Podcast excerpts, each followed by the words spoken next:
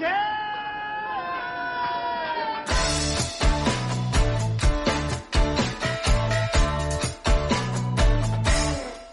客官来了，您呢？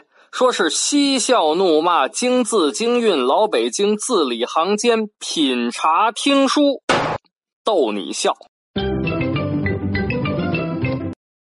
本节目呢由喜马拉雅 FM 独家播出啊，感谢您收听老北京茶馆。我呢是喜马拉雅上最会讲北京故事的丁儿爷。今儿个呀。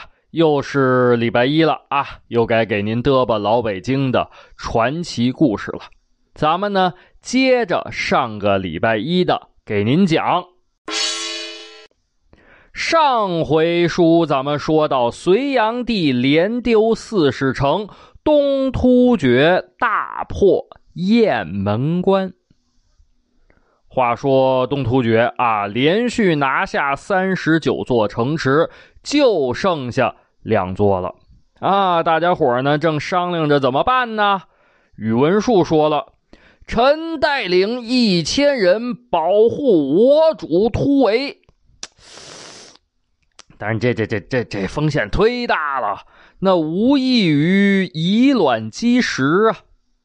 这时候呢，啊，隋炀帝身边一个小太监说了：“突厥风俗，夫人参政。”使必可汗夫人义成公主，乃隋朝宗室之女，可向她求救。隋炀帝呢，寻思啊，这个办法有可能还真行。然而，就在隋炀帝犹豫不决如何是好的时候，突然有人来报：报报报报报报！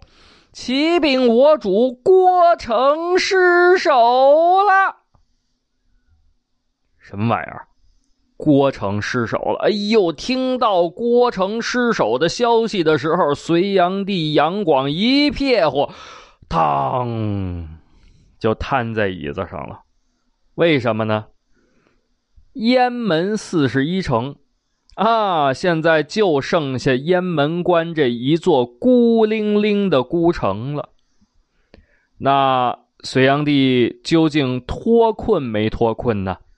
您别着急啊，咱们呢老规矩，我呢给您沏上一杯茶，您听我慢慢的白话。啊，刚才说到郭城失守了。隋炀帝一听，唉，那也是死马当活马医呀，没有什么办法了，派人出城闯营。啊，闯营干什么呀？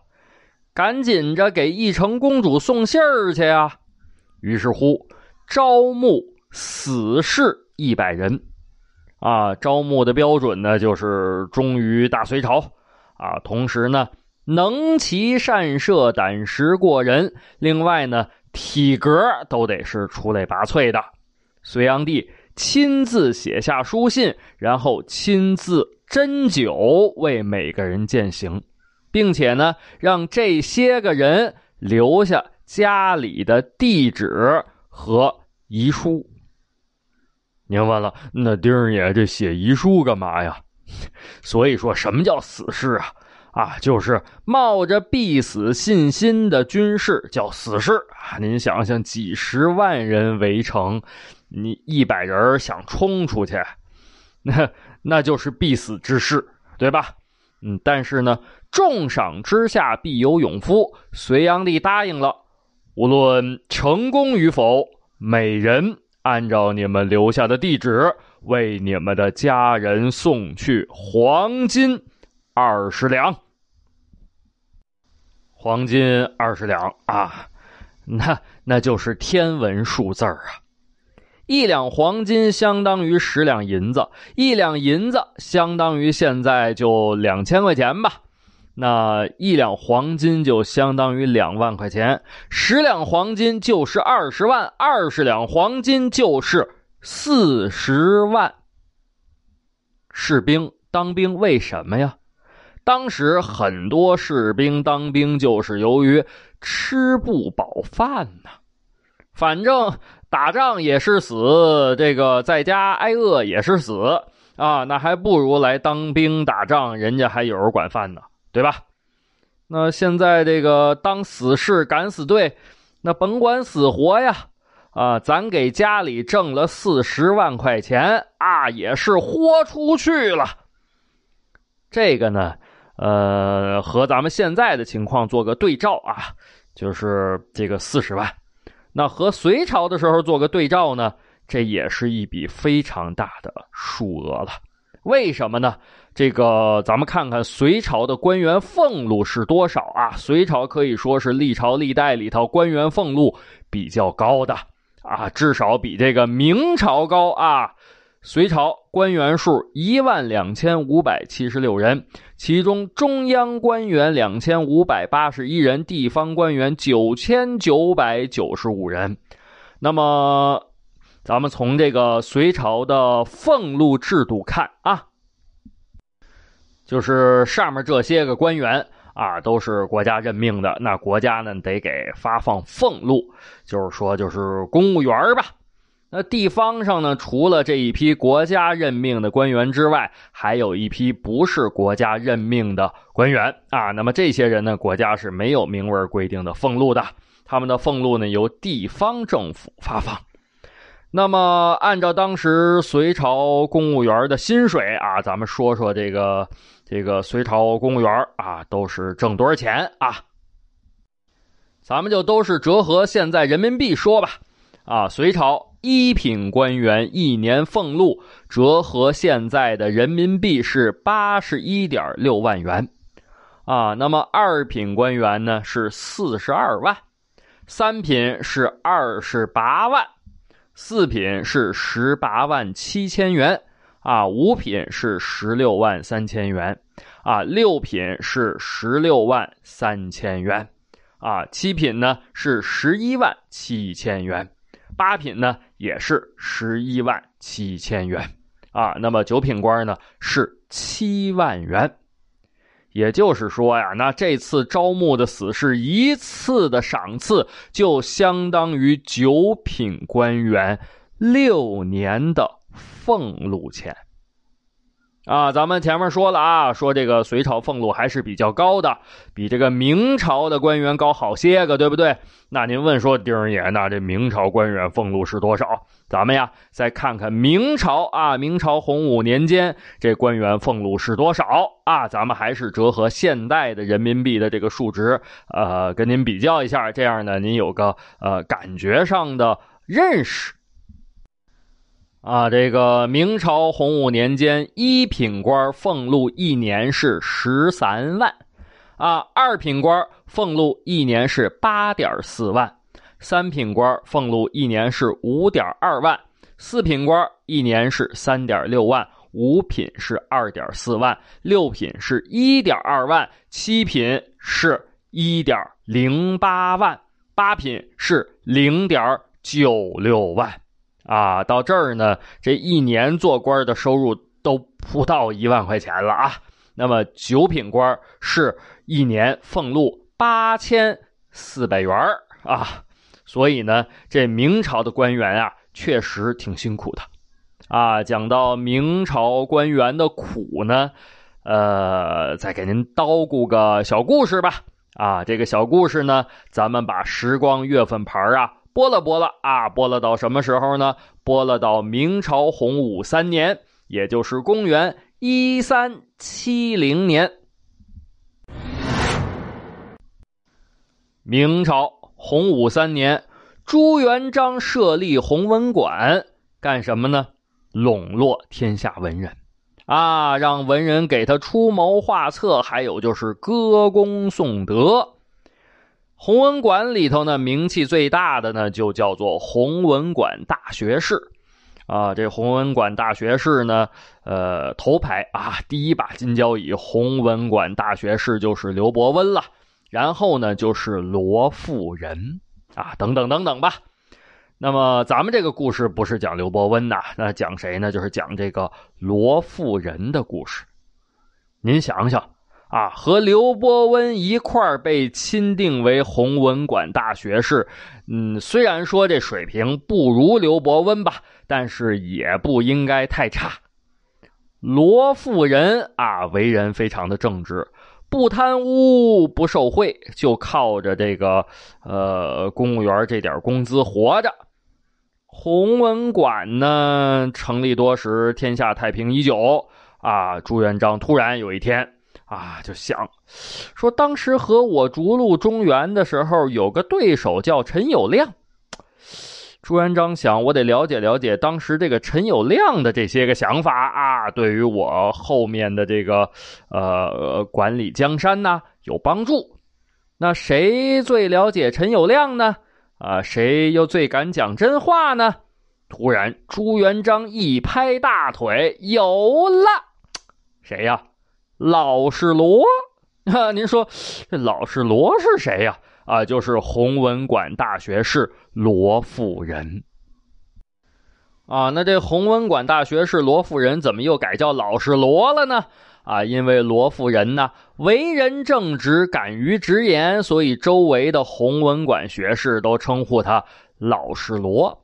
啊，朱元璋呢觉得，哎，这个老实罗这个名字挺有意思啊，也不忌讳什么君臣礼仪，私下里呢也喜欢叫罗夫人为老实罗。啊，那朱元璋心想，这老实罗在哪儿呢？听说啊，他们家就住在京城。那反正今儿个也没事啊，那微服私访吧，带着几个随从。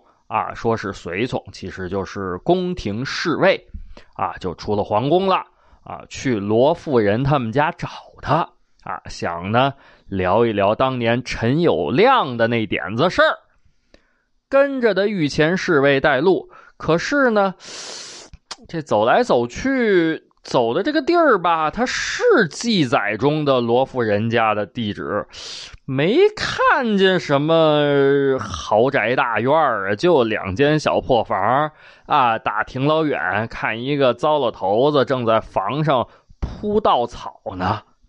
啊，为什么铺稻草呢？南京啊，金陵嘛，金陵就是南京啊，经常下雨啊，这个气候潮湿。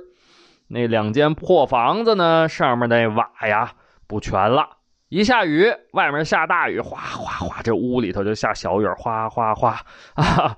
呃，这几天正好他没下雨啊，趁着今儿个没下雨，这老头正在那儿铺稻草呢。朱元璋呢就命令随从啊，就是这侍卫，你去问问那个老头这个罗府可是在附近呢。侍卫一声得令，刚要上前，一把砰就被朱元璋给抓住了。朱元璋说了：“得了，得了，别问了，就在这儿。”这侍卫纳闷儿：“呃，万岁爷，您您您怎么知道的？您也没来过呀。”朱元璋伸手一指在房上铺稻草的那老头你看看，你看看。”那老头那不是老实罗吗？侍卫一看，嘿，可不是嘛，在房上哆哆嗦嗦铺稻草的这个，正是这位弘文馆大学士罗富人。啊！朱元璋带着几个侍卫来到破房子边上，朱元璋呢也扯开嗓子喊：“老实罗呀，下来！你看看谁来了。”罗富人呢，正房顶上专心致志铺稻草呢。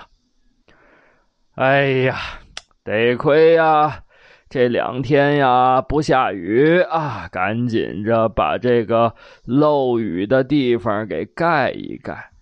老是罗，谁叫我呀？谁来了？我看，哎呀妈呀，这个郝玄没从房顶子上一一一腿软掉下来。为什么呀？谁谁谁谁来了？当朝的皇帝呀！哎呦，罗夫人连滚带爬从房顶子上下来，扑腾一下子双膝跪倒，给朱元璋行礼。然后呢，朱元璋啊被让到屋子里头。朱元璋一看，哎，这个就是我弘文馆大学士的家呀，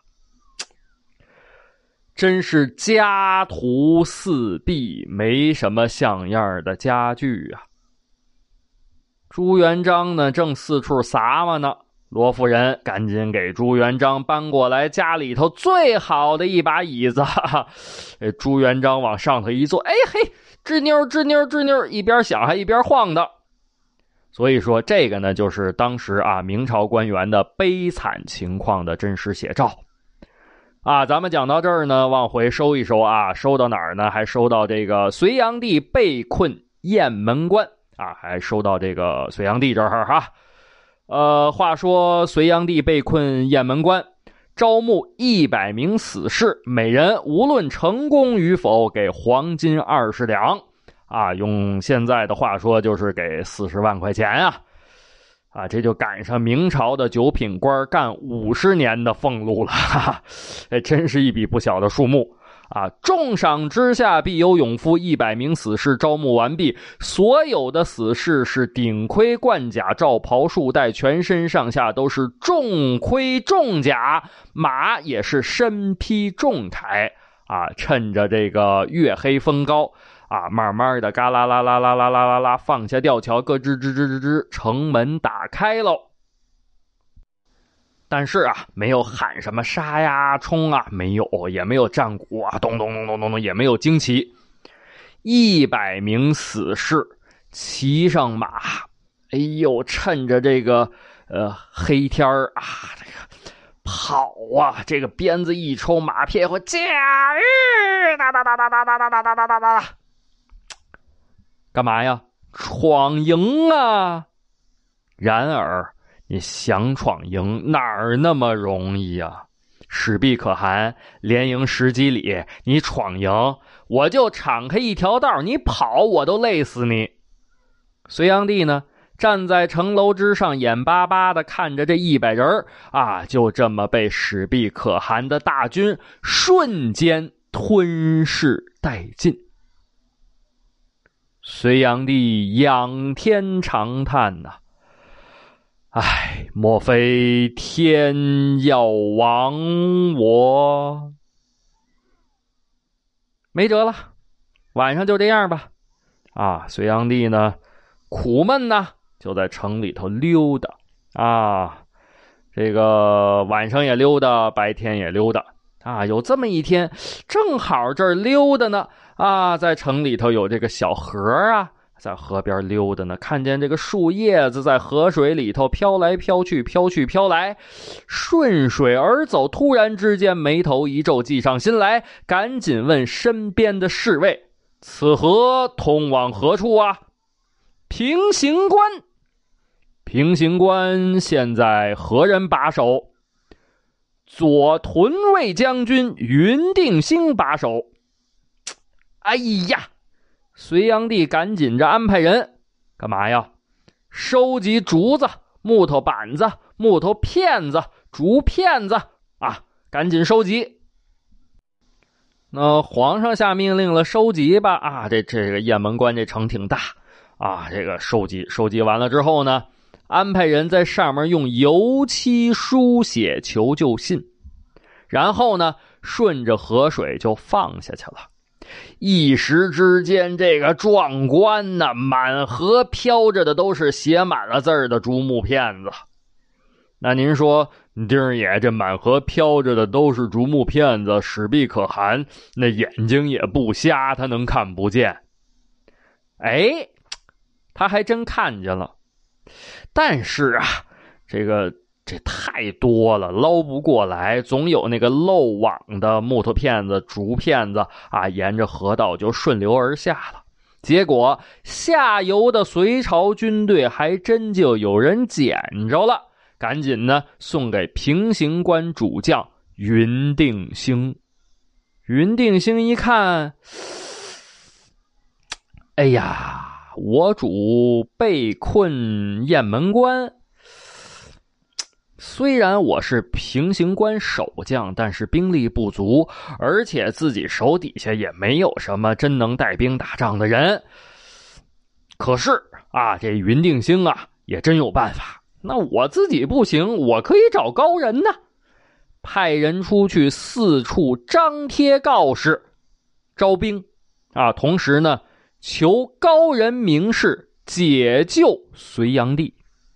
这告示啊，啪啪啪，到处都贴。刚刚贴出来，就看见一位少年来到告示之前，唰啦，把这告示给撕下来了。哎呦呵！周围看管告示的士兵都急了。啊，我们这刚贴出来，你小屁孩子，你敢接这告示？你知道这这这什么呀？这上头写的什么呀？你知道吗？你啊，这隋炀帝，隋炀帝，你知道吗？当今皇帝啊，这被围困了。这呃，撕下这告示的，就证明你有本事救皇帝。你要是没这本事，你就是视军法为儿戏，那咔嚓砍你脑袋瓜子。小孩你知道吗？你啊，你就撕这个。啊，于是乎呢，这个看管告示的士兵，啊，也是好心，啊，好心呢，就跟这个小孩说：“小娃娃，你可知道这告示私下是要作甚？在下知晓，我有破敌救主之良策，带我去见你家主将。”我，哎哎。这小娃娃口气不小啊！头前带路，那那走吧。看管告示的士兵啊，就带着这十六七岁的小娃娃去见了主将云定兴。那您问了，那丁儿爷这小孩谁呀？啊，这一个小孩那得多大本事，能救得了被几十万大军围困的隋炀帝吗？啊，由于时间的关系啊，咱们今儿个就讲不了了啊，咱们下个礼拜一啊，接着这个往下讲。啊，在这儿呢，呃，跟您多叨咕几句啊，我是这个原创节目《老北京茶馆》的这个张丁啊。那如果您喜欢这个节目啊，因为我们坚持做原创节目呢，也挺不容易的。如果您喜欢这个节目，麻烦您给评论个六六六。啊，我在这儿呢，谢谢您了，谢谢，谢谢。